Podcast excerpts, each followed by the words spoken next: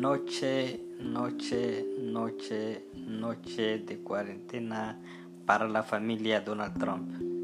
Sí, Donald Trump era el, el enigmático ser humano que todavía ignoraba la existencia del coronavirus. Todos sabíamos que era muy peligroso el coronavirus, pero él, lo económico era lo más importante y parecía decir que era un malo que venía de allá, un malo chino. Lo llamaba el virus chino. Sí, el coronavirus era chino. Él se creía el más fuerte. Podía hacer la guerra contra todos. Tenía enemigos de todos lados. Menos el coronavirus. No pensaba que algún día le iba a agarrar el coronavirus.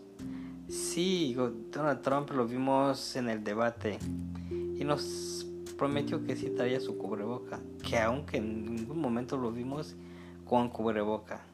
Entonces, le valía. Hacen su campaña electoral donde junta todavía millones y miles y miles de personas.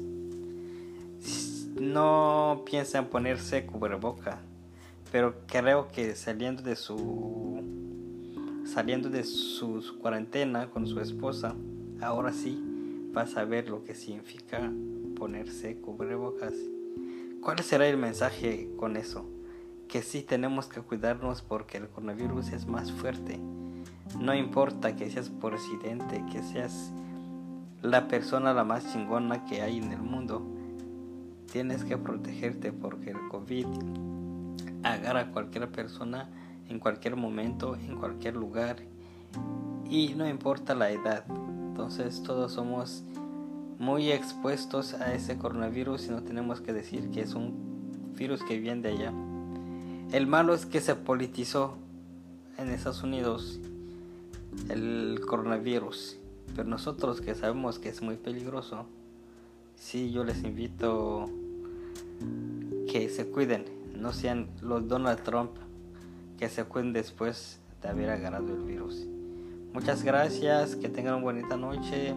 Los que me siguen por ahí, avisa a tu familia si sales, si tocaste a alguien que tiene el coronavirus, dile la verdad, si yo toqué a alguien.